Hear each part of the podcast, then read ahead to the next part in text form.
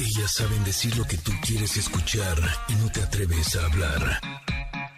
Ingrid y Tamara, en MBS 102.5.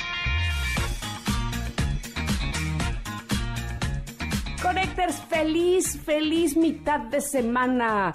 Ya casi es viernes, dice la productora. ¿Cómo que ya casi es viernes?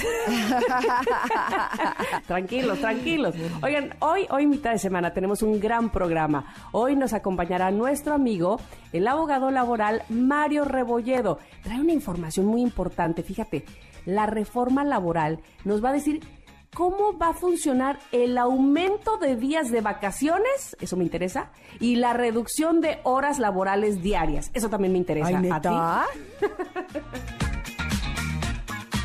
estoy un poco impactada. El aumento de días de vacaciones, eso me gustó.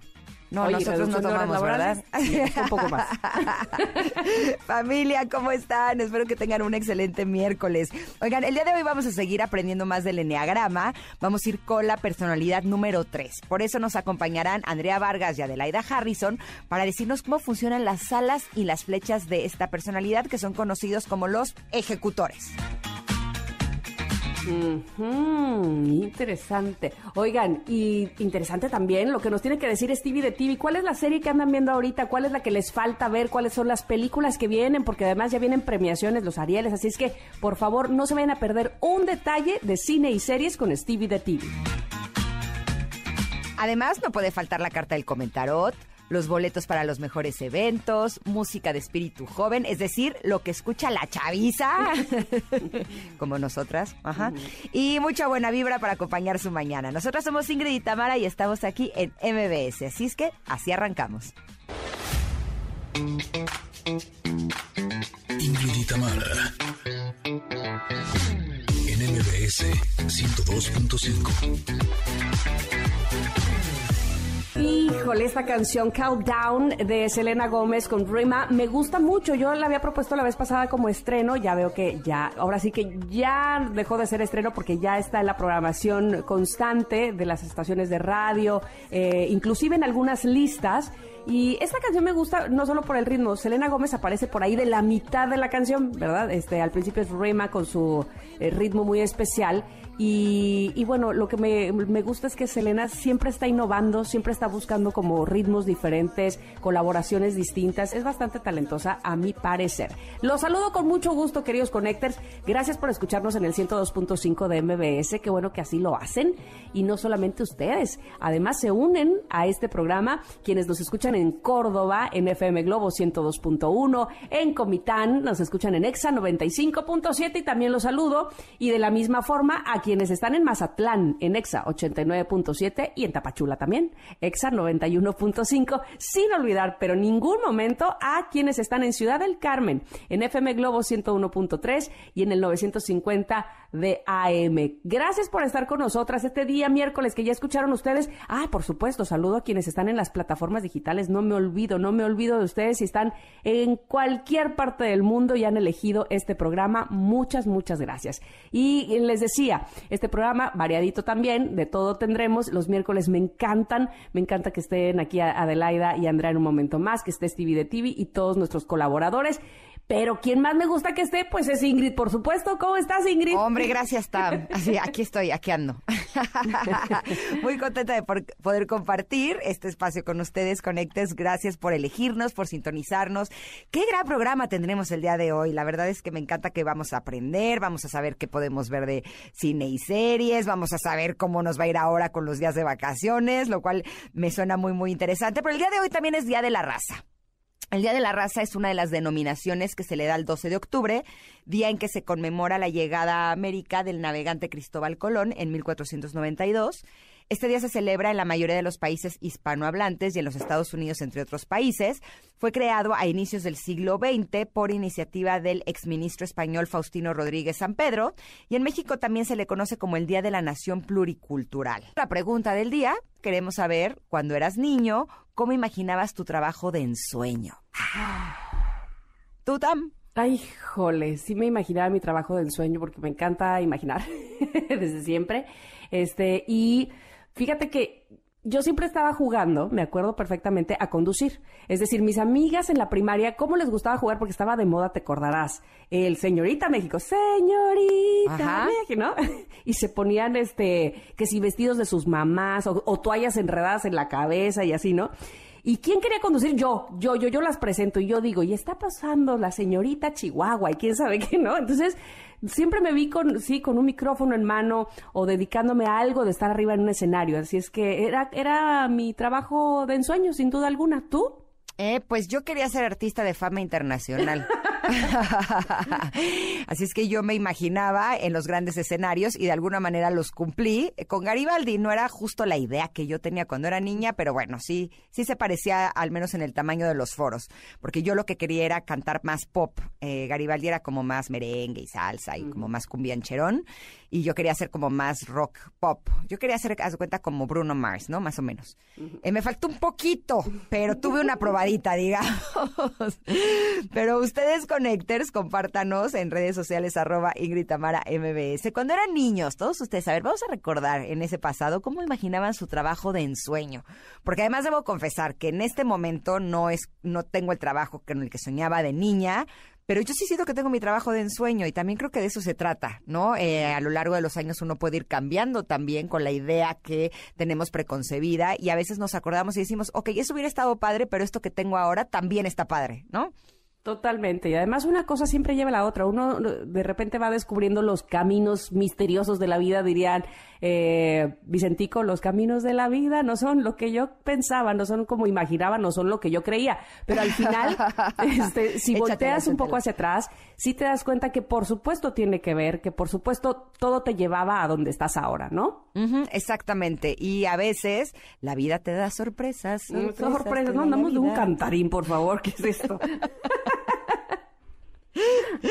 en fin, eh, queremos eh, saber de ustedes, Connectors. Escríbanos en arroba Ingrid Tamara MBS. Vamos a estar muy, muy felices de poder escucharlos. Y esto no nos pone tan felices, pero es necesario. Nos vamos a ir a un corte, pero regresamos con la carta del comentarot que, como siempre, nos pone a reflexionar, nos pone a pensar en aquellos momentos de nuestra vida en los que hemos vivido eso, o también nos da algunas pistas, algunas señales sobre lo que vale la pena que trabajemos en tiempo presente. Así es que vamos y volvemos. Somos Ingrid y Tamara y estamos aquí en el 102.5. Regresamos. Es momento de una pausa. Ingrid y Tamara, en MBS 102.5.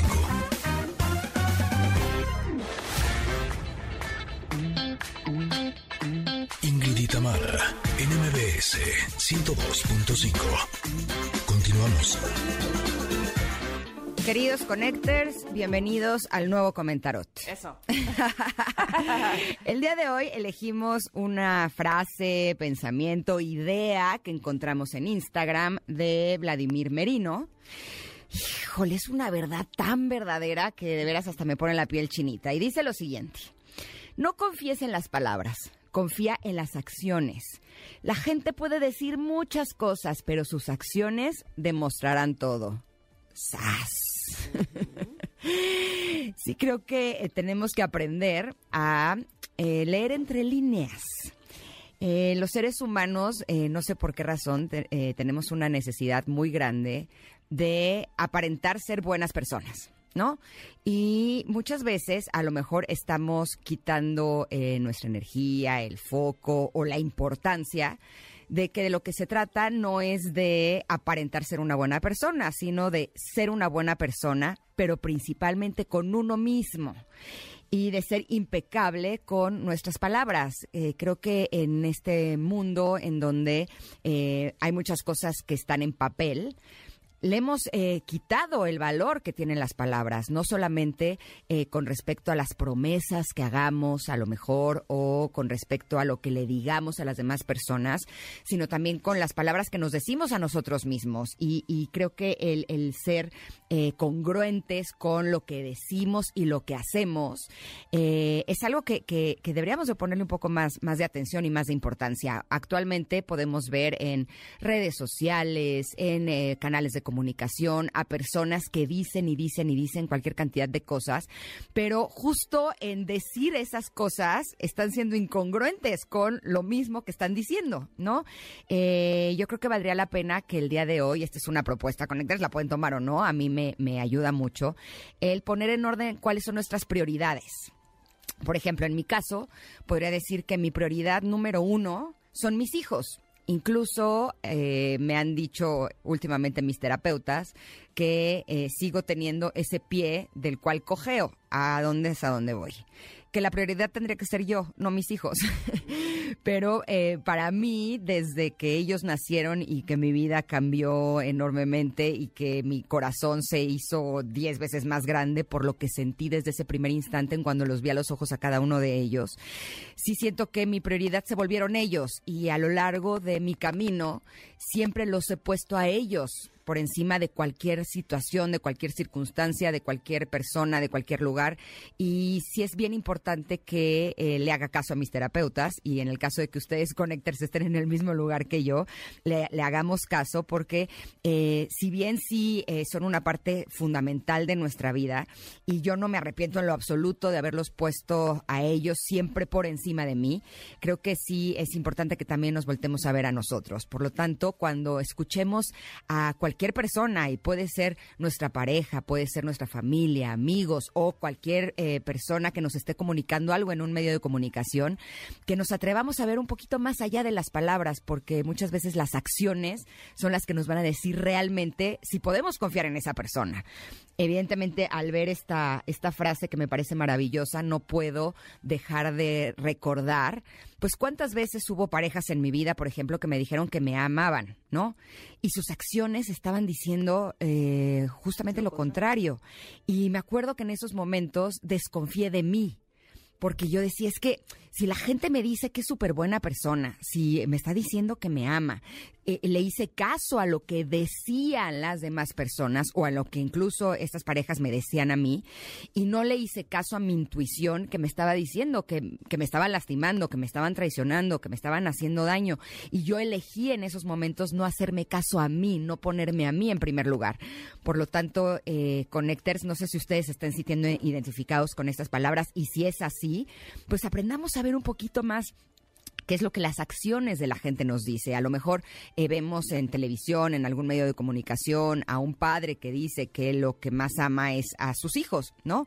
Y habría que ver qué es lo que dicen sus acciones. Eh, creo que ahí es donde podemos encontrar realmente las claves de si esa persona es confiable y si realmente vale la pena que nosotros, eh, si va a ser una propuesta de, pareja, pues le entreguemos nuestro corazón. O si es una propuesta de trabajo, le creamos en lo que está diciendo, ¿no?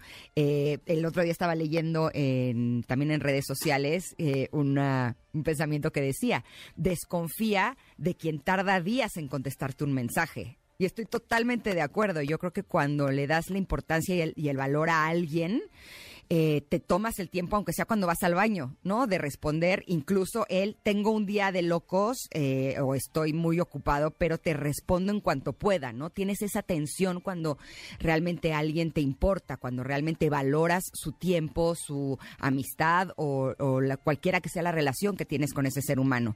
Pero muchas veces creemos que eh, nos dicen, no, no, no, es que he tenido días muy ocupados y por eso no te he respondido. Y sí creo que las acciones hablan más que las palabras, ¿no? Eh, a veces las personas eh, creemos que decir es suficiente y, y, sí, a veces decir es importante, pero yo creo que actuar es donde está realmente la clave. ¿Tú cómo sientes esta frase del nuevo comentario? La voy a, la voy a repetir eh, y voy a regresarme a un punto que, que dijiste y que quiero retomar. Dice, no confíes en las palabras, confía en las acciones. La gente puede decir muchas cosas, pero sus acciones demostrarán todo. Y me voy a a regresar a donde hablabas de la congruencia. Ajá. Porque parece mentira, pero ¿qué creen? Ahora no solamente habría que confiar en las acciones, hablabas también de las redes sociales y de cómo alguien se puede mostrar y decir una cosa y luego lo ves que está haciendo otra, ¿no? Ajá. Sin embargo, ahora yo me doy cuenta que dicen una cosa y los ves haciendo eso. Pero resulta que también es pantalla. A ver, a ver, a ver, ¿a qué te refieres? Resulta que hacen como que sus acciones son congruentes con sus palabras, pero una vez que apagan la cámara, ¿qué creen?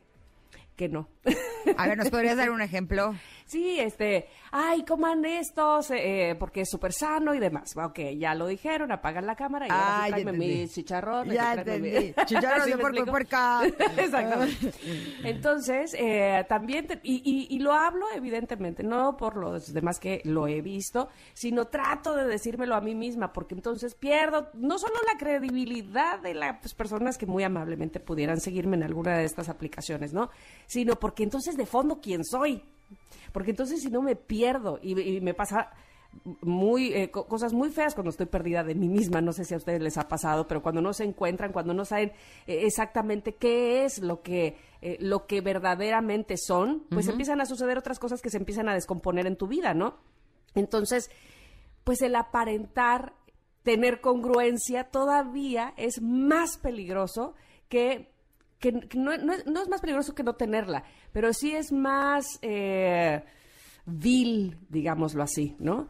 Todavía es más, eh, pues, lastimoso para las personas que creen en ti y que creen que, ah, no, sí lo dijo, oh, sí, sí lo está haciendo, y que de fondo no lo seas, que no puedas sostener tu palabra realmente, porque además, eh, insisto, eso hace que, que pierdas autenticidad, que pierdas quién eres, que digas, ok, no les voy a decir que coman sano, si no lo estoy haciendo, entonces voy a decir, ¿saben qué? Cómanse los mejores chicharrones de este señor que está aquí en la esquina y que de verdad es un eh, tipazo para hacer, no sé, algo que va más conmigo, me explico, eh, algo que esa acción de verdad sea eh, real que de verdad vaya con, con aquello que estés pensando y no porque todos te digan es que tienes que comer sano, entonces tú también tienes que recomendar lo sano. Sí, no sé si me estoy explicando, pero no ir con la corriente nada más por quedar eh, como una persona que, uff, qué bárbaro, sí, este, ella lo, lo está haciendo muy bien, aunque no lo crea. Eso yo creo que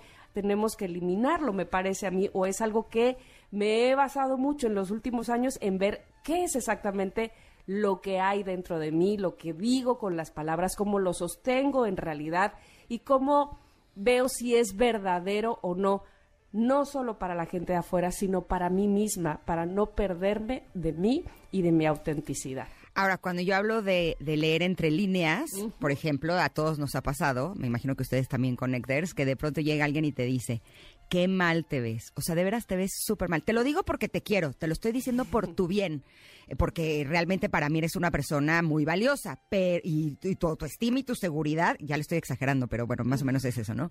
Eh, es para mí fundamental, pero te ves fatal, o sea, de veras que no es como, ok, eh, hay que aprender a leer entre líneas. ¿Realmente creemos que esa persona lo que nos está diciendo nos lo está diciendo porque nos quiere? ¿En serio? O sea, no, la acción de decir algo así y hacernos sentir mal, esa es en la que tendríamos que poner la atención, no en las palabras de para mí eres una persona muy valiosa, la que quiero mucho, ¿no? Y eh, cuando yo veo esta, esta frase del día de hoy, híjole, te juro que sí, digo, ¿cuántas veces yo le hice más caso a las palabras y no a leer entre líneas o a la acción de lo que me estaban diciendo? ¿no? Y justo eso, eh, de alguna manera, lo que hizo fue vulnerar mi autoestima y seguridad. Hay, hay, un, hay una liga que ahorita te voy a pasar en, eh, el chat y por supuesto puedo hacerlo también en, Twitter, pero es una, una chica que hace comedia y habla precisamente de eso que estás diciendo, de cómo eh, muchas veces que es que decimos cosas eh, para tu bien, pero pero las decimos de la, de la peor manera. Y ella ponía, me acuerdo ahorita de un ejemplo que decía, ay, qué padre tu blazer. Como que está muy de moda, ¿no? Como que se lo he visto a 500 personas. Qué padre que te lo compro. O sea, exacto. o sea, a ver, te, digo gracias.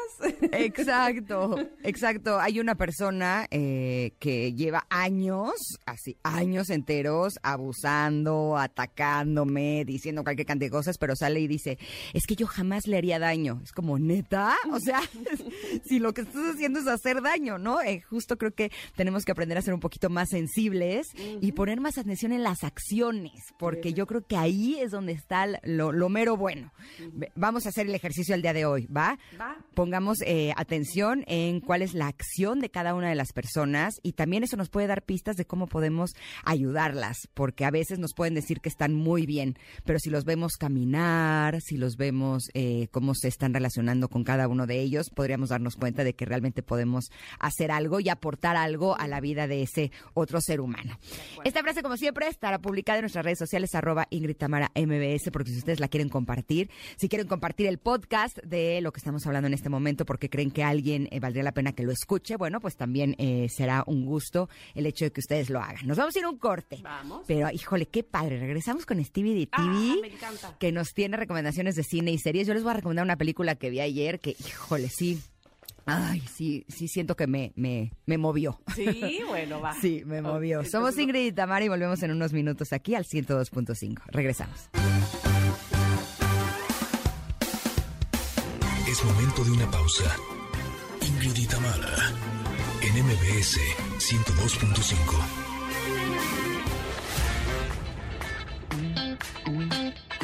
Ingrid y en MBS 102.5. Continuamos. Cine y series, al estilo de Stevie de TV.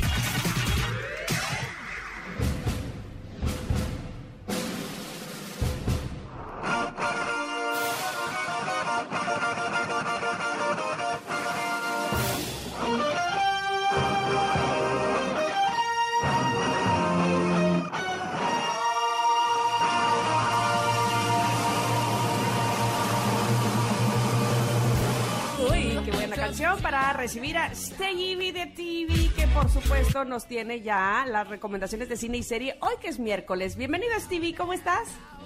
Muy bien, contento como todos los miércoles, hoy un poquito más temprano, pero por, por cuestiones mías, gracias por darme eso, pero no podía faltarles, no podía faltarles Eso. porque hay muchos estrenos, hay entrevistas y muchas cosas que comentar. Venga, ejemplo. comencemos. Exacto, y arranquemos con una de las producciones que, que, es, que ha sonado más en este mes y es Velascuarán, una nueva serie de la plataforma de la N, de hecho, una de las más ambiciosas, que es protagonizada por Luis Gerardo Méndez. Para los que no conozcan o, o nunca hayan escuchado el nombre, el apellido Velascuarán, es este, esta serie está basada en novelas de, de- del escritor Pa- Pa- Paco Ignacio Taibo, que, que escribió en los 70 y que tal cual nos lleva, nos presentan a Héctor Velascuarán, Velascuarán Shine, un, un ingeniero que deja todo, deja su esposa, deja su vida acomodada para convertirse en detective privado y es como va aprendiendo en la marcha cómo ser un detective en una ciudad tan caótica como Ciudad de México, pero de los años 70. Y así es como vamos descubriendo. Luis Gerardo Méndez es el protagonista y junto a él está, tenemos a Paulina Gaitán. Tenemos a Irene Azuela y esta, esta serie son tres episodios, solamente tres, pero cada uno dura una hora y media. O sea que estamos hablando de tres Ah. películas que, que lo, lo interesante es que, eh, el, por ejemplo, el primer libro de, de, de estas novelas es la premier- el primer episodio. Entonces empieza con un caso y termina con ese caso. ¿Pero de qué se vamos. trata, Stevie? Se, se trata justamente de este detective nuevo que empieza a investigar. eh, eh, que decide dejar todo y empieza a investigar. El, el primer episodio es sobre un asesino de, de mujeres y le llama la atención porque aparte este asesino de, de mujeres empieza a jugar con él, le manda pistas, le dice, tú, tú eres la única persona que puede descubrirme, entonces eh, Velascuarán se obsesiona y empieza a seguir las pistas y a buscarlo hasta tratar de atraparlo. Lo Cada que dices es que cada episodio cierra y entonces el, Exactamente, no es como- abre otro otro Exactamente. No es como que este, este asesino va a ser el constante Mm. de los tres episodios, sino cierra y el, si- el segundo episodio es otra película con los mismos personajes, la misma estética, con todo, toda esta producción. otro que caso se abre. Exacto, y aparte conocer Ciudad de México de los 70 es totalmente distinto y cómo, y cómo fue elaborado, cómo fue creado, cómo fue planeado, te, te lleva. Y nunca hemos tenido, muy pocas veces hemos tenido este, este tipo de, de, de historias o cine o series eh, detectivescas neo, neo, noir que, que hemos visto, no sé, por ejemplo, hemos visto en Estados Unidos como Seven o Mindhunter o de, de este tipo, pero aquí tenemos una muy propia, muy nuestra, en lugar de, de tener a, a- a los detectives corriendo con al humo que sale en las alcantarillas, aquí aquí tenemos el humo que sale de las cazuelas de tamales, porque así es la ciudad. Oye, justo eso te iba a preguntar, ¿tiene tintes eh, de comedia eh, o es totalmente... comedia? Ok, tiene comedia. Tiene, tiene comedia, tiene drama, tiene emoción, o sea, sí, sí la puede ver eh, Pero la no está familia. botada al absurdo, o sea, no está, no es pastelazo, no, ok. No, no, na- nada que ver. Sí, sí es un producto serio, un producto que luego tiene se- secuencias de acción muy emocionantes. Tiene un par de escenas sexuales, si, si quieren verla con, con, con niños, pero al final es un producto completo que emociona y que se puede disfrutar bastante. Y esto es Velascuarán, que justo tuve la fortuna de platicar con Luis Gerardo Méndez de cómo crear este universo y hasta su acento, porque cuando vean o escuchen el tráiler van a escuchar que el personaje tiene un acento muy peculiar. Le dije, ¿dónde lo sacaste? Esto nos cuenta Luis Gerardo, que quien trabajó con el director Er- Ernesto Contreras para crear el personaje, la se bueno, crear este personaje para la serie y todo el ambiente. Esto nos cuenta Luis Gerardo Méndez. Fuimos bordando el personaje desde el principio, fueron muchas conversaciones, miles de referencias sobre eh, cine negro, ve- ver todas estas películas, ¿no? De Chinatown, LA Confidential, ver eh, cómo va a hablar Velascorán, ¿no? Que era como una de las cosas que a mí más me importaba. Eso, eso, quería preguntarte, ¿cómo Eh, nace ese, ese? Pues esa fue una inquietud mía que al principio aterrorizó a todos los productores, pero lo he hecho, me ha pasado muchas veces cuando propuse el acento nuevo toledano de Club de Cuervos, todos decían, ¿qué? No, y luego, ¿no? O con Narcos y este acento de Ciudad Juárez que es muy específico. Es lo que te decía hace rato, como de la confianza que vas ganando en, en imaginar otras cosas y en, en salirte de, los de lo establecido. Y si alguien te dice, hijo, le vas a correr ese riesgo, pues sí, si no, qué hueva, ¿no? Y este personaje en ese sentido eh, era muy difícil porque, pues si Velascorán va a ser la personificación del chilango, pues no puede hablar como un actor que vive en la Condesa en el 2022, ¿no? Entonces había muy pocas referencias porque el cine de los 70s, como bien sabes, pues está muy volado, el, el- el tono es muy anquilosado, es muy eh, teatral de pronto, entonces había pocas películas que me servían hasta que descubrí o redescubrí al maestro Héctor Bonilla y de ahí le robé varias cosas, vi muchas entrevistas de escritores de la época como Carlos Monsiváis, mismo Paco Ignacio, como eso, robar de aquí, robar de acá, robar de acá. La primera vez que tuve oportunidad de ver en acción a Luis Gerardo Méndez fue en la obra de teatro El Curioso Incidente del Perro a la Medianoche. Sí. Híjole, me marcó. O sea, y yo le prometí, él no lo sabe, pero yo le prometí que todo lo que él hiciera lo iba a ver. Porque su trabajo es espléndido. Y así ha sido. De hecho, Club de Cuervos es de mis series favoritas. Y estaba esperando así, tic, tic, tic, el día que saliera esta serie de Velasco Arán, porque, eh, híjole, promete, se me hace que está requete buena. Bueno, y tiene recientemente una película con Mark Wahlberg, ¿no? Eh, sí, exactamente, una, no una estoy cumpliendo comedia mi promesa, no lo he visto. Ingrid, por eso te lo decía. no, no es tan, no es tan buena la comedia. Esa, esa película que, que- que se, se estrenó en la plataforma de la N no es tan buena, pero sí tienes que cumplir la promesa de ver todo lo que hace. Exacto. Está bien, así seguirá siendo. ¿Qué más tenemos, mi querido Stevie? Perfecto. Bueno, ahora cine, y es que la semana pasada estuvo Jamie Lee Curtis en México Sí, haciendo promoción a la actriz.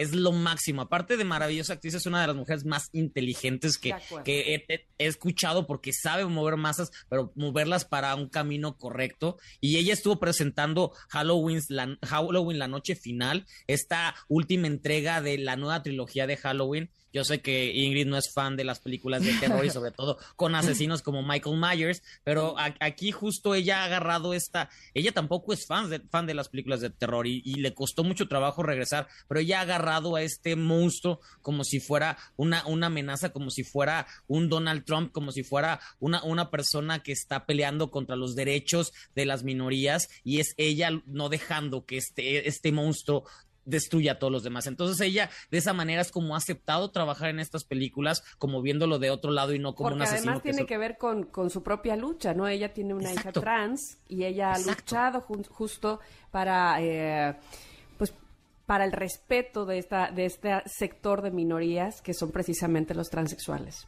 Totalmente, totalmente. Y, y justo presentando esta película, que bueno, tengo que decirlo, la película no es la mejor de, de la, de la trilogía. La primera es la buena, la segunda es malita y esta medio se levanta, pero es tal cual Michael Myers asesinando y destazando a todos y ahora sí encontrando la manera de destruirlo, porque se llama La Noche Final. Esperemos ahora sí terminen con la maldición o con la maldad de Michael Myers y de esto va la película. Y justo platiqué muy poquito con Jamie Lee Curtis, pero platiqué sobre cómo es ser también mamá y tener que trabajar y ser una mega actriz de Hollywood, pero a la vez cuidar a los niños. Y esto me cuenta sobre pues la maternidad al ser una actriz de Hollywood que lleva más de cuatro décadas trabajando. Así es, y buenísima. Buenísima.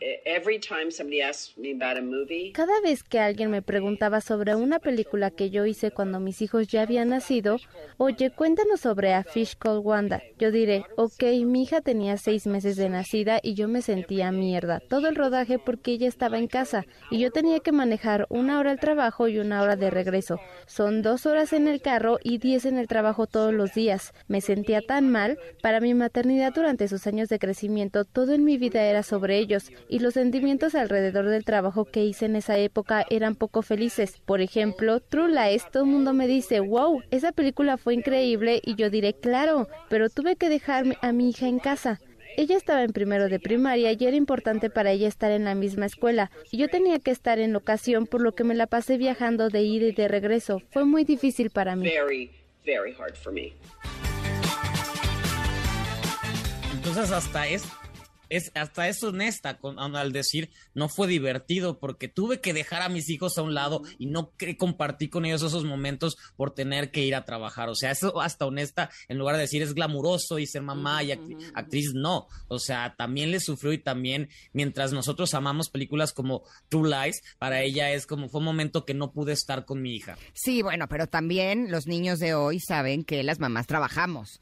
No solamente es papá, ¿no? Y que muchas veces somos quienes llevamos el sustento a casa. Entonces también los niños tienen que ir aprendiendo y nosotros también tenemos que aprender a no sentirnos culpables y a darles tiempo de calidad, ¿no? A lo mejor no estamos todo el día con ellos, pero el tiempo que estemos, que realmente seamos presentes, porque hay muchos eh, padres, madres que a lo mejor están todo el día con ellos, pero no están con ellos, no están dándoles lo que necesiten. Así es que yo le voy a dar consejos a Jamie Lee Curtis para que no se sienta mal. Me encantaría, me encantaría, me encantaría. tomar un café. Exacto próxima vez que venga a México necesito juntar a Ingrid, a Tamara y a Jamie para que platiquen. ¿Ves? Creo que sería Sería lo más impresionante. ya, ya quedamos, ya quedamos. Universal, ya quedamos. Como, como la entrevista que acabas de hacer. Eh, ya nos piden que cerremos, por favor, con una más. Mi querido Muy rápido, bueno, quiero hablar de, de, esta película que se llama The Luckiest Girl in the World o La chica más afortunada del mundo. es la que iba a recomendar yo. Muy bien, muy bien, porque la vi pensé tanto en este programa que dije, tengo que hablar de ella. Se estrenó el viernes en la plataforma de la N con Mila Kunis, que, que nos, nos presenta a una mujer que reconstruyó su vida y que parece que tiene la vida perfecta. Es editora en una revista que, que trabaja muy bien, tiene a la pareja que la ama, que aparte es de familia bien y hasta le está prometiendo llevarla a vivir a Londres. Pero fantasmas, abusos del pasado no, la, no le permiten avanzar y es así como vamos a ir conociendo el pasado y las, y las personas, su familia, las gentes cercanas que también le, recuerdan y que también le están diciendo, en lugar ella de avanzar y una situación muy fuerte que no, quiero espoliarla, esta situación, ella también es víctima, pero no, a ella la hacen un lado para agarrar a sus victimarios y ponerlos como angelitos. Entonces es una cuestión muy actual, muy, muy, muy real, y la película se, se atreve a tocarla, pero también tiene un tono de repente ácido, divertido, que hace que, que, pueda ser disfrutable para ver, pero que nunca deja el mensaje ahí, que, que es justamente cómo, cómo, cómo una mujer tiene que enfrentarse y superar los pasados, pero también no los puede nada más olvidar, tiene que enfrentarse a ellos. Ingrid, por favor, cuenta. Híjole, yo dije, voy a ver un pedacito. No pude parar. Me dormí a las 12 de la noche. No pude, o sea, normalmente si hago eso, veo un pedacito en la noche y al día siguiente le sigo y así. Ayer no pude parar, les confieso, me desvelé, sí, porque está buenísima. Y yo em, rescataría eh, varias cosas que son fundamentales. Una, Venga. si tienes algunas eh, cosas que te hayan sucedido en la infancia, que te hayan provocado un trauma, hay que voltearlos a ver, hay que trabajar en ellos, porque si no, esas cosas que te sucedieron en el pasado podrían estar contaminando tu presente y tu futuro. Dos, eh, que una persona esté en desgracia, que le haya sucedido algo muy fuerte o que para ti sea algo muy fuerte. Eso no quiere decir que esa persona sea una buena persona eh, o que sea una víctima como tal. A veces hay unas víctimas que son mucho más grandes que esa persona que aparentemente está en desgracia.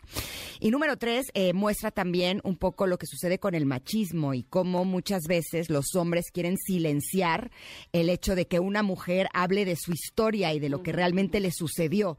Cómo a veces las personas quieren maquillar o quieren eh, tapar, ¿no? Esas cosas, por, porque, porque ya para qué uno remover el pasado. Y yo creo que eh, hay una parte fundamental en la que a mí sí me tocó, eh, que todos los seres humanos tenemos derecho de hablar de nuestra historia, de hablar lo que sucede con nuestra vida, porque es de alguna manera darle voz a todas aquellas personas que hayan estado pasando por situaciones similares. Es una gran película. Quiero verla. Se la recomiendo muchísimo. Pero además quiero decirles que antes de eh, que nos la recomendaran aquí Stevie e Ingrid, vayan al Instagram de el esposo de Mila Kunis, que, Kunis, que es Ashton Kutcher. Ajá. Porque de verdad qué pareja tan simpática. Ojalá que de verdad sí sea congruente lo que hablan con lo que son. Porque él estaba haciendo como una selfie, un video selfie diciendo, oigan, les recomiendo la película de mi esposa que ya se estrenó. Me siento bien orgulloso de ella. Está, pero además echado como en un camastro, no sé, en su jardín, qué sé yo, donde esté. Y se oye que ella le dice, ya, que no sé qué, que tienes que hacer no sé qué. Y él voltea así como diciendo, oh, todavía que te estoy recomendando tu película. la voy a ver, lo voy a ver. Se llevan bien, la verdad. Totalmente. Y hay que decirlo, creo que es el mejor trabajo que nos ha entregado Mila Kunis porque ella se apodera del personaje y le da un carisma y una sensibilidad, pero también un timing cómico buenísimo. Y aparte, si también les gusta la, la moda y todo, ella la visten impresionante también. O sea, tiene muchos lados de donde agarrarle y de dónde atraer, pero sobre todo que, que, es una película que, como lo dice Ingrid, te atrapa, no te suelta y quieres saber hasta dónde llega el personaje, si realmente cumple lo de la boda o cumple lo de lo de, hablar o no no sabes para dónde va. Exacto. Ay, Stevie, te agradecemos siempre que vengas y nos tengas tantas eh, primicias y entrevistas. De verdad, muchísimas gracias. Te esperamos el próximo miércoles. Mientras, ¿dónde te encontramos? En arroba Steve de TV. Gracias, excelente miércoles. Te queremos, Stevie. Besos, besos. Gracias. Vamos a ir un corte, regresamos porque tenemos, por supuesto, más para ustedes en la segunda hora de este programa que se llama Ingrid y Tamara. Volvemos. Es momento de una pausa. Ingrid y Tamara, en MBS 102.5.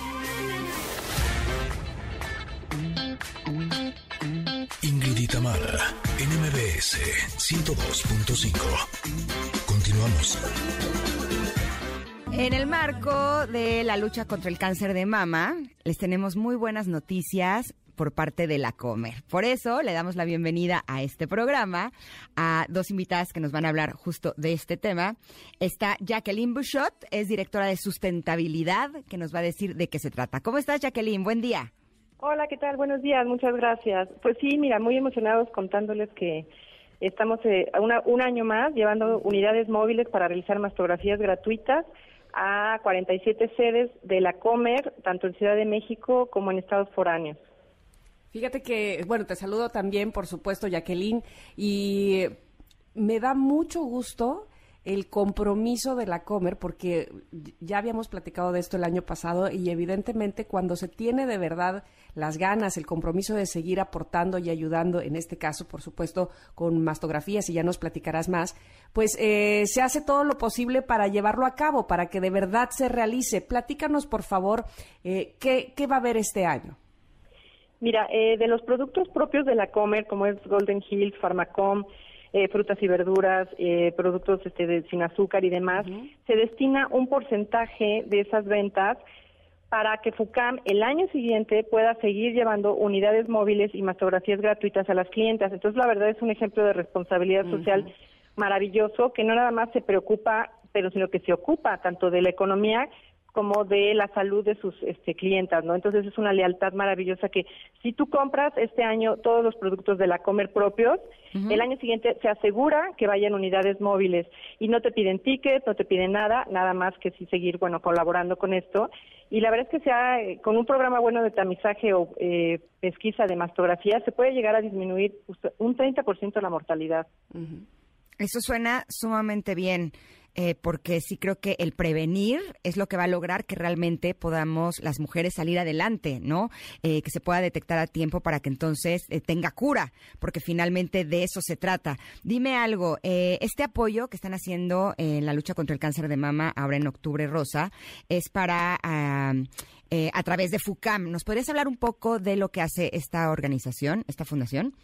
Sí, claro, mira, es una asociación civil que ya tiene 22 años y desde el 2005 cuenta con su propio hospital donde damos todo el tratamiento integral especializado de cáncer de mm. mama, desde los estudios como este que es mastografía y ultrasonidos, eh, quimioterapia, cirugía, radioterapia, hormonoterapia, eh, psiconcología, toda la parte emocional, o sea, totalmente integral cubrimos a la paciente desde hace 22 años y tenemos en la Ciudad de México, Oaxaca, Morelos y un consultorio en Chiapas yo quisiera eh, que nos explicaras así eh, puntualmente, yo como cliente de la Comer, cómo puedo tanto apoyar, evidentemente yendo por los productos a los pasillos rosa, como también eh, pues generar una cita, por ejemplo, para, para las mastografías. ¿Qué debo de hacer? Bueno, claro, obviamente, como bien dices, seguir apoyando en comprar los productos propios de la Comer o de los pasillos rosas que también cuenta con muchos más productos que apoyan a diferentes fundaciones, pero básicamente para esto de las mastografías y hacer su cita en lacomer.com.mx. Es muy fácil, nada más se dan los datos personales, se identifica la, eh, tienda que más cerca te quede y ahí se agenda la fecha, se hacen 70 estudios diarios, entonces oh, sí, para que este, hay cupo limitado, evidentemente. 70 estudios diarios para mujeres mayores de 40. Ahí hacen sus citas muy fácil y este año ya Comer lleva más de 3.300 estudios para las, sus clientas. Qué maravilla. Ahora, estos estudios van a ser no solamente en octubre, sino se va a extender algunos meses más. Sí, eh, va a ser todo octubre, noviembre y parte de diciembre. Perfecto. Y la cita la pueden sacar a través de www.lacomer.com.mx. Exactamente, y es muy sencillo. Algo más que sea importante que nuestros connectors, nuestras mujeres, nuestros hombres que también pueden aportar a través de estos pasillos, eh, sea importante que sepan. Sí, que todos colaboren. La verdad es que una de cada siete mujeres desarrollará cáncer de mama, entonces es muy importante la detección oportuna. Por eso este programa de la Comer pone tanto énfasis porque lo que quiere es justamente detectar oportunamente para que menos mujeres sufran de tratamientos más invasivos o en su caso lleguen a morir por esta enfermedad y obviamente pues el consumir productos de la Comer pues beneficia a todos, porque obviamente cuando afecta a la mujer afecta a toda la familia, ¿no? Entonces es un gran ejemplo de responsabilidad social. Ya lo creo que sí. Jacqueline, nada más una cosa antes. Eh, ¿Cuándo se entregan, o sea, una vez que haces o que te hacen este estudio, esta mastografía, ¿cuándo, ¿cuándo tienes resultados? Los estamos dando eh, más o menos un mes después.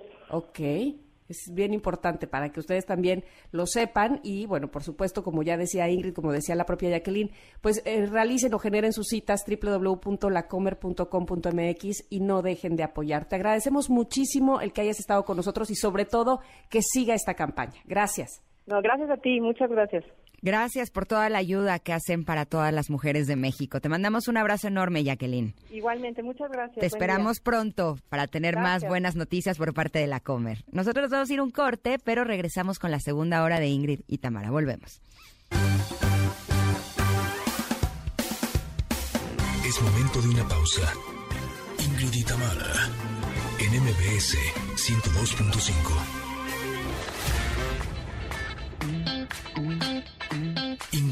Tamara, NMBS 102.5.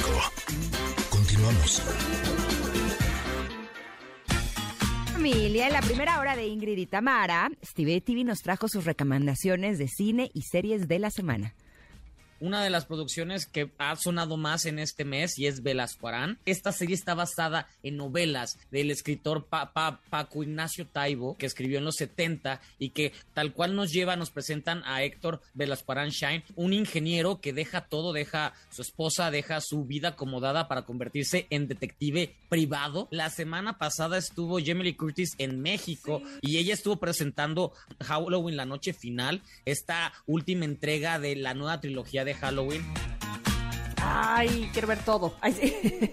Oigan, en unos instantes vamos a platicar con el abogado laboral Mario Rebolledo sobre los cambios en la reforma laboral que tienen que ver con las vacaciones y las horas de trabajo. No se lo vaya a perder, por favor. Pero además, Andrea Vargas y Adelaida Harrison, como cada miércoles, nos hablarán de Enneagrama. Hoy, las alas y flechas de la personalidad 3, los ejecutores, los vanidosos. Quédense con nosotras, somos Ingrid y Tamara, nos escuchan en MBS, continuamos.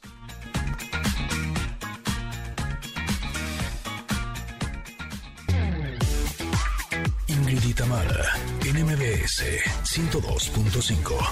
Conectores andan cansadones, sienten que ya andan arrastrando la cobija, sienten que han trabajado de más. Tranquilos, hay cambios en la reforma laboral. Reducción de horas diarias y aumento de los días de vacaciones. ¡Woohoo! Para eso está con nosotros el abogado Mario Rebolledo, que nos va a hablar más a profundidad de este tema. ¿Es real? ¿Es cierto, Mario? Parece sueño. ¿O estamos soñando? Parece sueño, pero parece ser también. ¿De casualidad no hay aumento en el sueldo? Para que ya esto sea el paraíso. Eh, esto sí, así, así tendría que funcionar, pero no, mira, hoy se ha dado un gran paso. De hecho, hoy justamente eh, el día de hoy es un, eh, un día importante para esta reforma eh, que se ha propuesto por parte incluso del Partido Movimiento Ciudadano, en donde desde el 27 de septiembre se autoriza ya un proyecto de reforma laboral en la que se propone que los trabajadores puedan gozar de más días de vacaciones. Es decir, la ley actualmente contempla por el primer año seis días, por el segundo año ocho, por el tercer año, año diez, por el cuarto año dos, etcétera. Hoy se está proponiendo un doble de días en las vacaciones. Es decir, por el primer año que tengamos vas a tener automáticamente derecho a 12 días de vacaciones. Y van a ir aumentando de dos en dos hasta el quinto año. Eh, y después... Ahí ya se, se No, cada cinco años van a ir aumentando dos. ¿Qué quiere decir? Que a los 26 años de antigüedad un trabajador ya va a poder gozar de 30 días de vacaciones, cuando hoy la ley no lo permitía. Entonces imagínate ya que si tú tienes una antigüedad de 26 años al servicio de una empresa, de un patrón, ya vas a poder gozar de un mes prácticamente para poder descansar. Y la reforma no solo habla de los días de vacaciones, también habla de los días de eh, las, horas, de trabajo, la disminución de una hora de trabajo, eh, pensando... O sea, actualmente cuántas horas son? La ley te dice por lo menos eh, ocho horas en un horario normal de trabajo. Si hablamos de un horario nocturno, hablamos de siete horas. Hoy se está proponiendo que en este horario normal sea de siete horas y en un horario nocturno que sean seis horas de trabajo laborables. ¿Por qué se da esta situación? Vamos a entender de dónde se origina esta propuesta, porque además todos los empresarios o patrones que nos han estado escuchando han de estar asustados, ¿sabes? ¿Por qué? Porque hubo una reforma de la cual ya alguna vez platicamos aquí en la mesa sobre el tema de utilidades, hubo una reforma sobre el aumento a los salarios mínimos, hoy estamos hablando de más vacaciones, entonces sí puede ser preocupante. Yo creo que hoy este análisis y esta propuesta se basa eh, primordialmente en un estudio que hace eh, a nivel mundial la OSD y lo que dice es, oye, en México se trabajan más horas extras que en muchos países. Es más, el trabajador mexicano labora mucho más horas que cualquier trabajador en cualquier parte del mundo. Entonces, dicen, bajo esta premisa, tenemos que reducir la jornada de labores, tenemos que, ampliar los periodos vacacionales.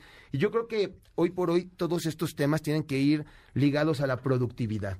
¿Cuántos trabajadores realmente trabajan las ocho horas efectivas de trabajo? Por ahí hay una comparación con Alemania, donde Alemania trabaja 23 horas eh, en porcentaje al año, pero tiene una productividad del 47%. En México... ¿Cómo que 23 horas al año? 23% en relación a los demás países ah, del mundo. ok, ok. Entonces, este 23% eh, puede ser una, una, cantidad mínima de trabajo, son, son horas muy pocas eh, diarias de labores. ¿Qué sucede? La productividad que tiene este trabajador es de un 43% de productividad. En México se elabora un 47% en el promedio de trabajo.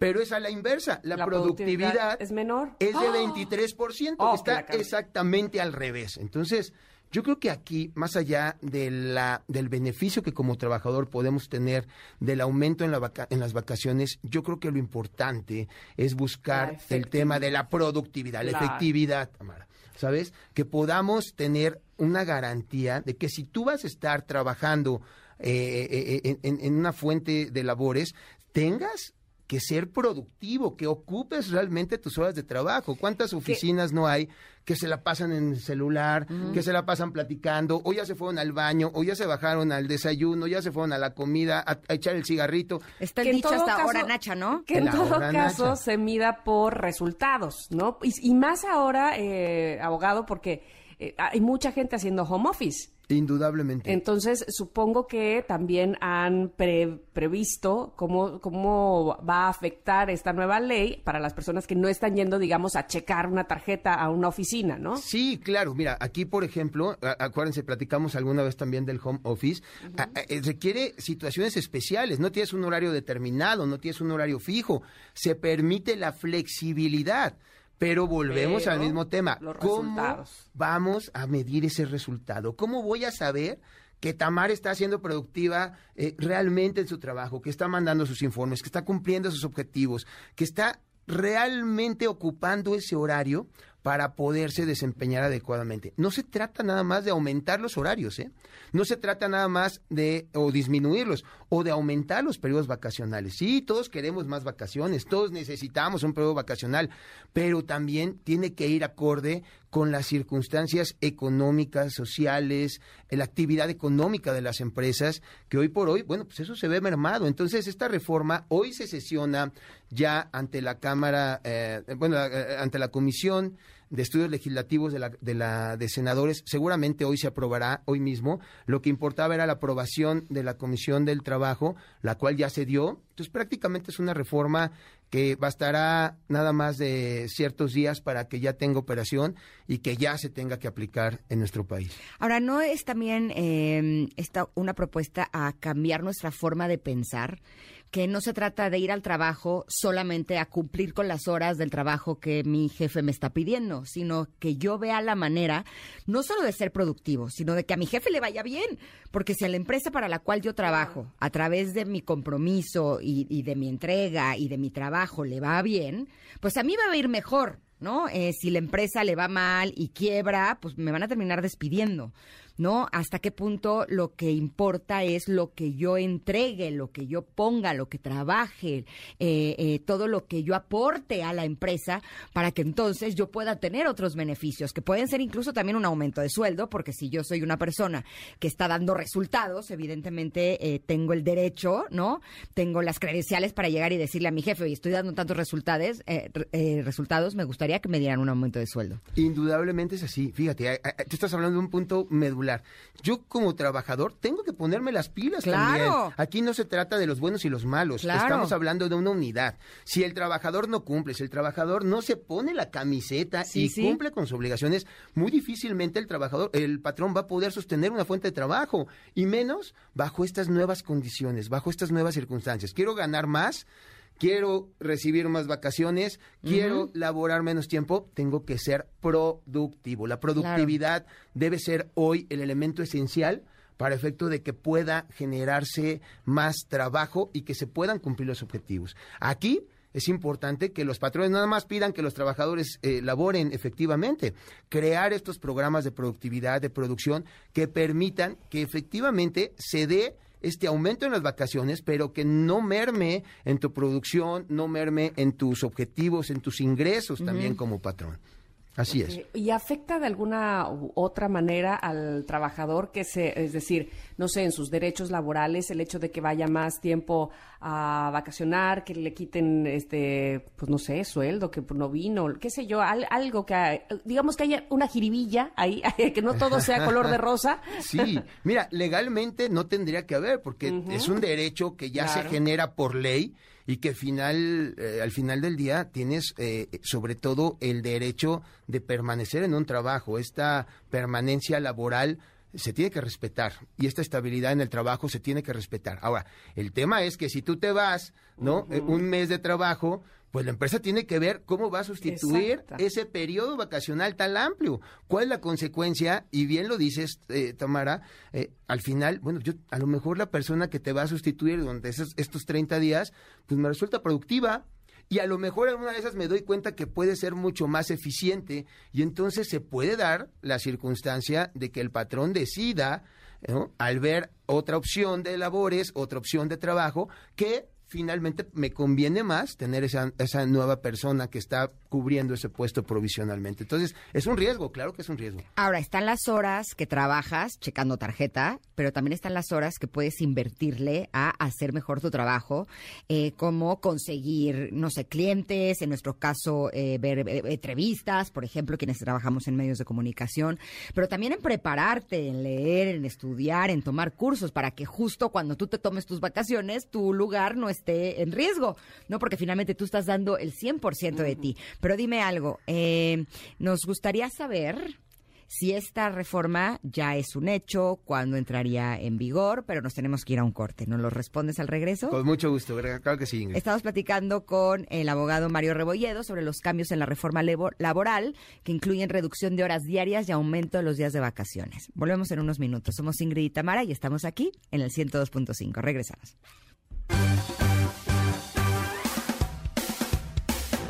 Momento de una pausa.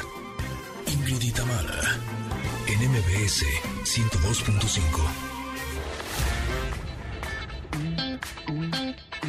Ingrid y Tamara, en MBS 102.5.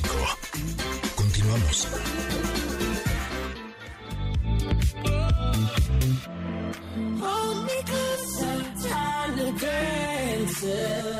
Count the headlights on the high. Estamos platicando con el abogado Mario Rebolledo sobre los cambios en la reforma laboral, en donde está la propuesta de reducción de horas diarias de trabajo y aumento en días de vacaciones.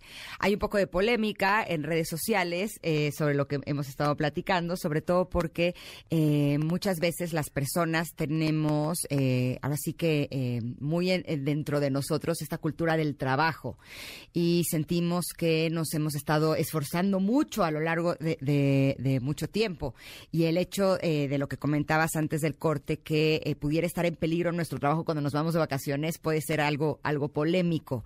Eh, me imagino que lo que quisiste decir es que hay que ponernos las pilas, que finalmente eh, no importa cuánto tiempo estemos trabajando, sino lo que estemos produciendo en ese trabajo y que nos volvamos valiosos para la empresa para la cual estamos trabajando. Justo creo que eso en la pandemia se mostró más, ¿no? Que no, no se trata de cuánto tiempo trabajo, sino de qué resultados estoy dando. Pero te dejé eh, una pregunta antes del corte sobre eh, si esto ya es un hecho, esta reforma laboral, y si es así, a partir de cuándo empezaríamos a tener los beneficios. Claro, eh, prácticamente ya es un hecho. Insisto, el 27 de septiembre ya se aprobó por parte de la Comisión de Trabajo y Previsión Social de la Cámara de Senadores.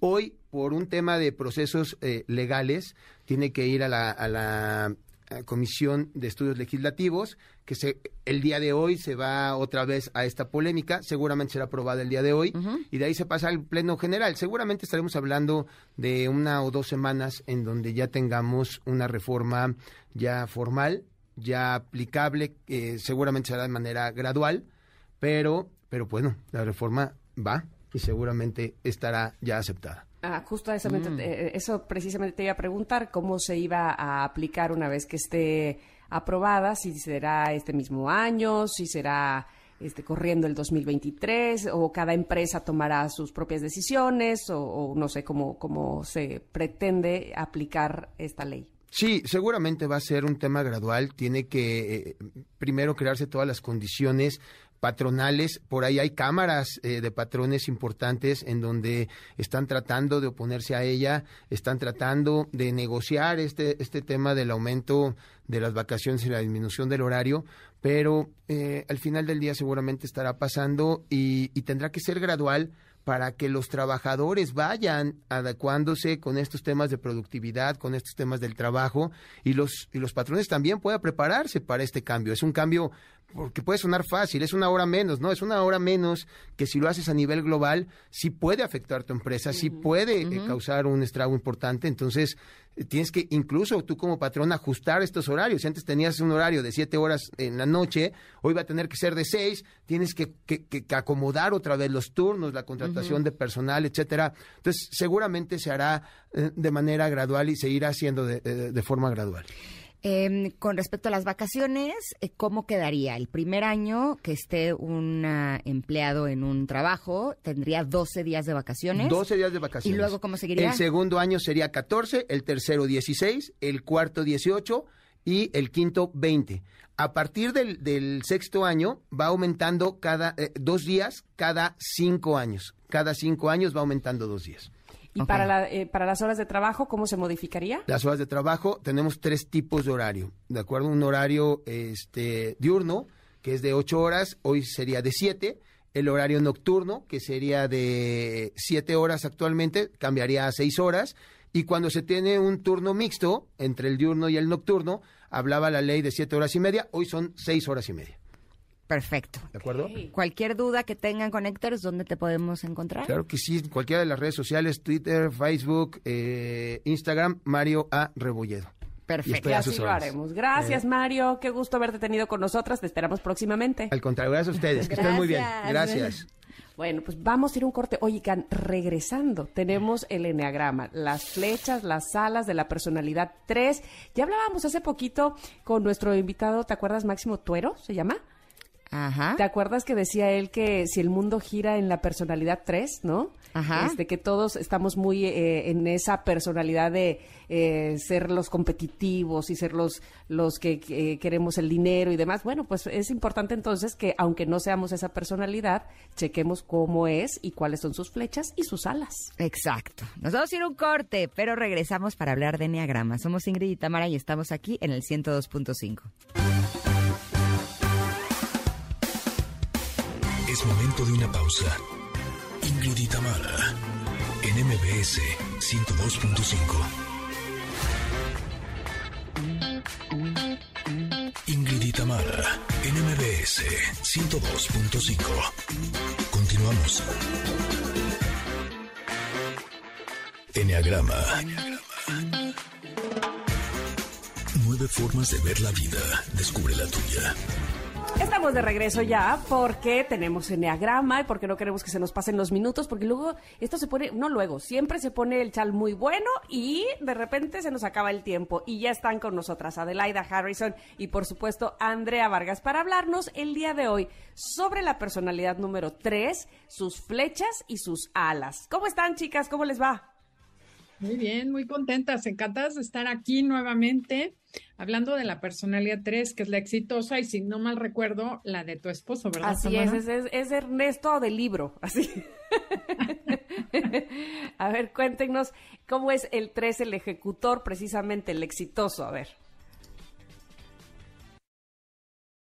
Ay, pensé que estaba Yo conectada. también estaba, pensé que Se estaba, que se cortó, se cortó. Ajá. Ah, se cortó la llamada. Bueno, la personalidad 3 es aquella que llamamos el exitoso, el ejecutor, porque son personas que buscan admiración, éxito y prestigio. De chiquitos tuvieron así como que cacharon el mensaje de que en esta vida hay que ser exitoso y para descansar está la tumba.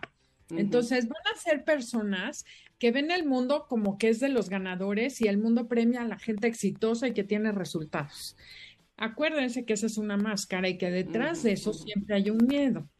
Y el miedo es a no sentir que soy valioso y al fracaso. Se le tienen más miedo al fracaso que a cualquier otra cosa en la vida. Entonces, bueno, estos tres, no sé si nos quieras contar cómo son, mi querida Tami. o- No, y ahí está Andrea también ya. Ya llegó. Qué Sí. bueno, Andrea. Cuéntanos cómo es el tres. No, aquí estaba, aquí estaba, aquí le estaba escuchando. Este, por Ay. supuesto, el 3, como sabe, la edad es esa persona echada para adelante, son líderes de acción, eficientes, siempre tienen prisa, todo lo quieren de ya, son muy competitivos, eh, son, tienen una hambre de aprobación, viven para los ojos de los demás. Y nosotros los vemos como personas muy seguras, optimistas, empoderadas, quieren ser el número uno en todo lo que hacen. Si son dentistas, si son corredores, si son pintores, lo que sea, tengo que ser el número uno. Pero ¿qué más puedes decir de, este- de esta personalidad, Adelaida?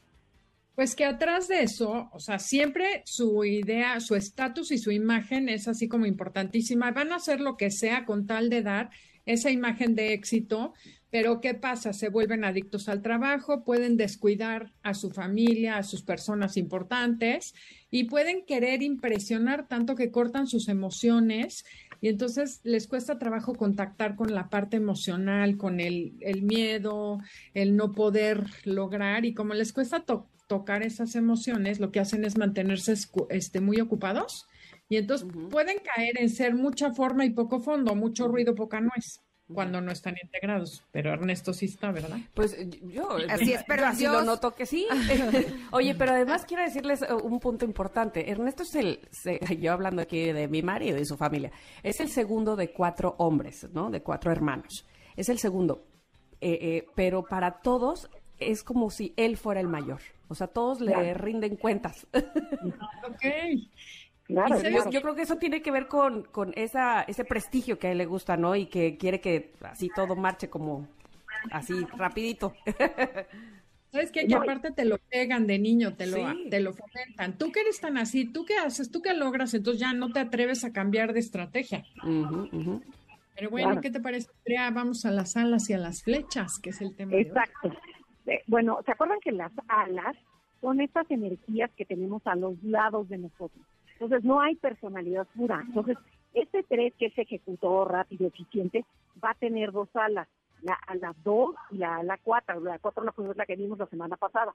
Entonces, si yo tengo un poquito de la energía del 2, que es mi número que está al lado de mí, voy a ser una persona mucho más seductora, mucho más dedicada a la gente, cálido, encantador, con mayor don para tratar a todas las personas, es mucho más extrovertido, espontáneo, sociable, o sea, porque el 3 tiende a ser como a veces como un poco como presumido, o sea, como que no lo lees muy bien, ¿no? Pero este no, este va a ser mucho más agradable, espontáneo, sociable y más adulador. Y también su parte negativa va a ser un falso, meloso y a veces posesivo. Pero ¿cómo ves, Adelaida, si le cuentas cómo es de diferente un 3 pero con la energía de un 4. Ese sí me llama mucho la atención, ¿no? Porque pareciera que el 3 eso oculta eh, sus sentimientos o, que está tan ocupado en otras cosas que no se adentra y el 4 es todo sentimiento, entonces ¿cómo? Exacto. Fíjate que es curioso, lo que va a hacer es, obviamente va a ser menos frío aparentemente, pero va a estar muy orientado al trabajo y a la parte social, al querer hacer un bien a la humanidad. Va a ser muy competente, muy ambicioso y serio y puede ser adicto a su profesión, o sea, como que su imagen va a querer dar la imagen única, pero sigue importándole dar la imagen. Mm. Entonces puede parecer un cuatro incluso, pero sin cometer, comprometer las emociones. Me llama la atención que le interesa la imagen y Carolina Herrera es 3-4, ¿no? Claro, y ella así, exacto, es creativa, diseña cosas increíbles, pero siempre es imagen, ¿no? Que te dice primero muerta que sencilla. Exacto. sea, de un cuatro. Y cuando están desintegrados pueden ser muy arrogantes, fríos y ambiciosos. O sea, sigue siendo tres, pero tiene características de cuatro, ¿no? Y de, ay, el drama queen o ser como tender a esa parte.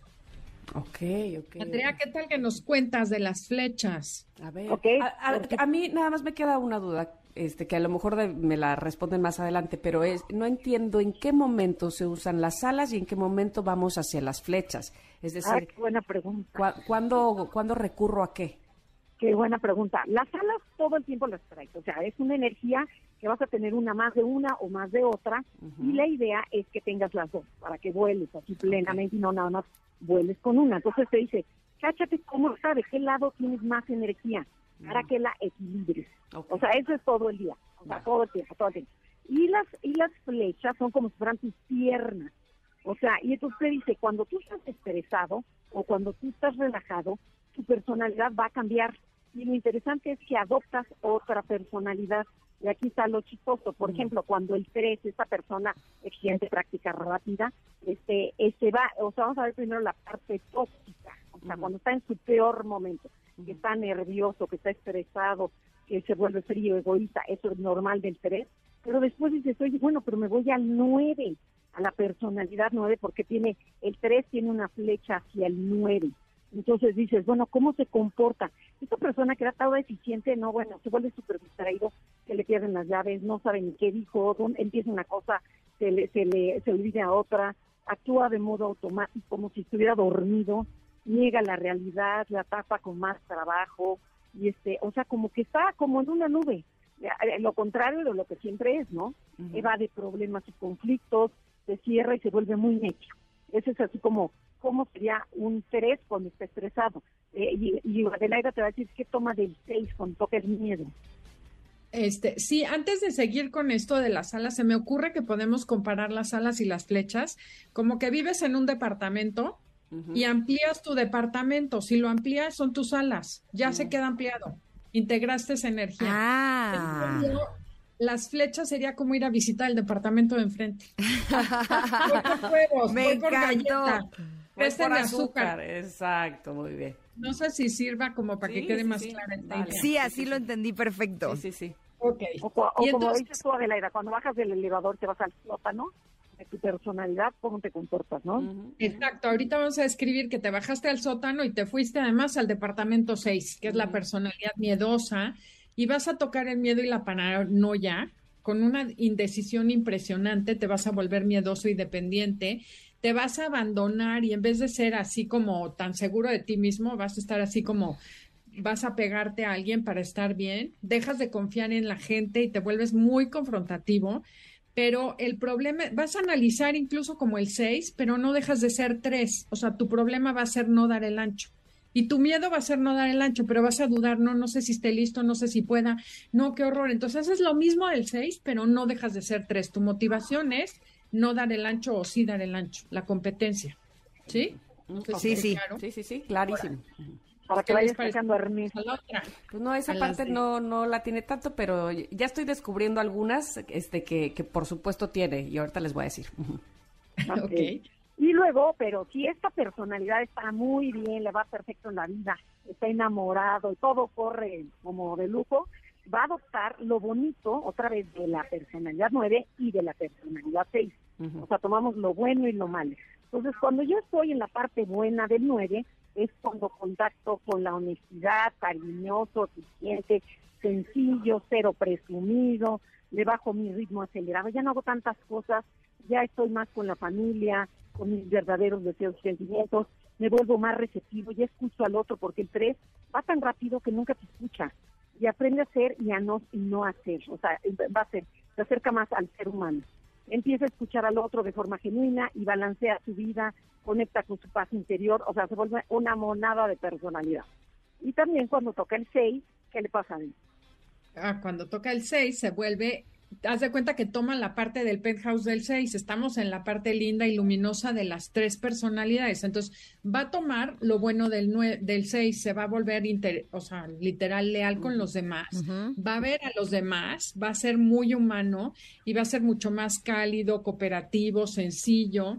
Se va a cuestionar realmente quién es sin máscara, sin andar en la presunción de yo, mime conmigo, como andaría un 3 promedio prioriza su vida interior, a su familia y a sus amigos en vez de estar viendo que, con quién va a quedar bien y los negocios. Y contacta también mucho sus emociones, sus miedos, sus fracasos y los cuenta, así literal. Se abre de capa y dice, este soy yo. Se vuelve muy honesto y muy leal con los demás, que básicamente es la parte muy linda del 6. Esto Mm. sigue siendo un 3, Sí pero está- con mucha autenticidad. Sí está muy sano, la verdad. eh. Ah. por dentro y por fuera. Ah. Oye, no, es que te voy a decir algo que me, acordé hace un momento. Eh, nosotros en, en familia siempre lo estamos molestando de que él tiene amigos, pero aquí, allá, cuya, o sea, a donde vayas, siempre digo, no, es que fuimos y nos encontramos a un amigo de Ernesto y mis hermanas me dicen, ¿a poco Ernesto tiene un amigo? ¿Por qué? Porque, pero de verdad es impresionante al país que vayas, casi, casi. Y entonces, eh, ahora él hizo unas competencias de golf, este, bueno, termina una y empieza y hace otra. Ahora hace un mundialito de golf. Termina ese y ahora eh, de parejas de golf, ¿no? Entonces viene un señor acá a la casa porque los reúne al final del juego, los reúne aquí en la casa, gracias, ¿no? Y un señor que yo en mi vida había visto me dice, oye, yo te quiero felicitar porque qué bárbaro Ernesto, siempre está haciendo algo, siempre está este, procurando esta, esta unión, la verdad es que es gracias a él. Le mientan la mamá, pero como quiera no se deja y hasta que le sale bien, ¿no? Entonces, eso habla mucho, muchísimo para mí de esa personalidad 3 que ahorita veo puede irse a la 2 para hacer, este, pues sí, como que tratar mucho a la gente, ¿no? Este, estar como haciendo cosas por la gente y evidentemente, bueno, pues no le gusta fracasar y aunque le mienten la mamá, como dicen por ahí, sigue y sigue hasta que le sale, ¿no? Claro, y es interesante que tengan la habilidad de quitar las emociones del medio, porque por ejemplo un 3 le dices, a mí no me gusta esto, no estoy de acuerdo y así no voy a seguir y se adapta. En eso escuchan mucho porque siempre su interés es ser mejor en lo que hace. Hasta, Entonces, tener el éxito. Los que se pelean, este sí dice, ok, vamos a sumar esfuerzos y vamos a lograrlo. ¿Cómo sí? En vez de por qué no. Entonces, la parte buena de ser así. Pues ojalá, ojalá que así se quede, ¿verdad? Ahora sí, que como en todos, de lo que se trata es de tomar la parte buena de las personalidades ah, eh, que tengas flecha y de que te amplíes en tus alas, ¿no? Para tener una personalidad, pues, un poquito más equilibrada.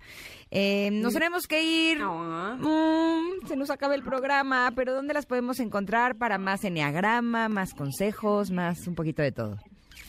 No, pues de entrada el sábado a las 12 del día aquí en 102.5 está Conócete. Y bueno, todos los sábados y también en redes, Instagram y Facebook, Enneagrama Conócete. Perfecto. Así la seguimos y, y por supuesto que aquí las esperamos el próximo miércoles. Un abrazo a las dos. Gracias.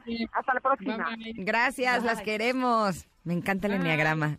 No, bueno, yo estoy ya metidísima, por supuesto. Y la próxima semana, obviamente, veremos a la personalidad 2, alas y flechas. Es que no se lo pierdan. Y no se pierdan el programa el día de mañana en punto de las 10, ¿verdad, Ingrid? Exacto. Bueno, bye. se quedan con Pontón eh, y su estilo de vida digital. Gracias. Los queremos, Connectors. Bye. Bye, bye.